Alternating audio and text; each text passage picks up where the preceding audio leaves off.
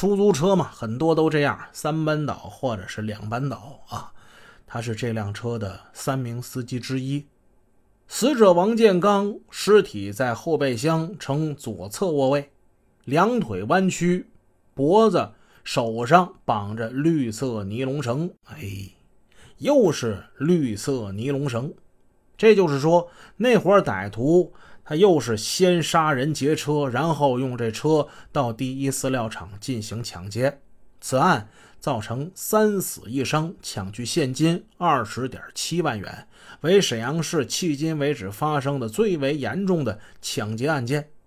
震惊辽沈大地的沈阳三八持枪杀人抢劫案就这样发生了。在案发的三年之后，记者采访了这第一饲料厂党委书记，姓李，叫李元利。李元利介绍说：“俺们厂。”一九八九年是国家二级企业，荣获了商业部优秀管理奖，是省饲料行业的先进单位。由于九五年的时候呢，辽宁发大水，农民当时遭了灾了。我们出售出去的这些饲料呢，很多货款当时都收不上来，造成呢至今还有三千八百万元的货款挂在账上，工厂真的是举步艰难呐。在这种情况之下，犯罪分子又把我们厂盯上了，用暴力手段抢了我们二十多万的工资款，还把俩人打死了，一个人打伤了，这是雪上加霜啊！我们全厂的职工、在职的、退休的所有人加起来，全都恨透这帮人了，太缺德了！为什么盯上我们呢？我们这厂已经够难的了。沈阳第一饲料厂。这个厂呢，现如今早已不复存在了，但是它的旧址在哪儿呢？可以给大家指一下，它的位置呢就在兴工北街。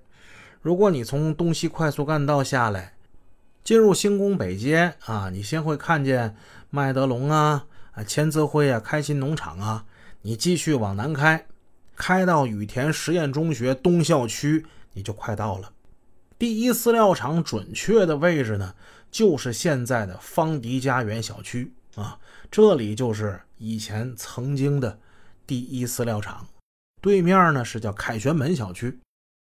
三八大案震惊了省市领导机关，案情迅速上报到了北京公安部。三八大案震惊了沈城人民，街谈巷议成为热点话题。随着新闻单位以极短的文字与语言予以披露。这案情迅速传遍了大江南北、长城内外。沈阳市公安局迅速做出了反应，有经验的领导和刑侦技术员看到了犯罪分子作案后遗留的六枚分别标记为幺幺六五和三八八八的手枪弹壳，他们还提取到了四枚分别为七点六二毫米和九毫米的手枪射击弹头。当看到勒毙出租汽车的绿色尼龙绳，还有先劫车后抢劫的这一系列老套作案手法，无需过多的勘查，他们就可以认定串联枪案又打响了。三八案件是整个串联枪案犯罪团伙杀人最多、抢劫金额最大的一起恶性案件。他们在持枪杀人抢劫的犯罪道路上，现在越走越远，越干越大，其手段之残暴、气焰之嚣张，几乎到了丧心病狂、无以复加的程度。侦查员们感到，从前他们像没头苍蝇，四处选择抢劫对象，现在已经发展到跟踪取款车，选择适当的时机作案。不能不说，这个犯罪团伙他们的作案水平有了很大的提高。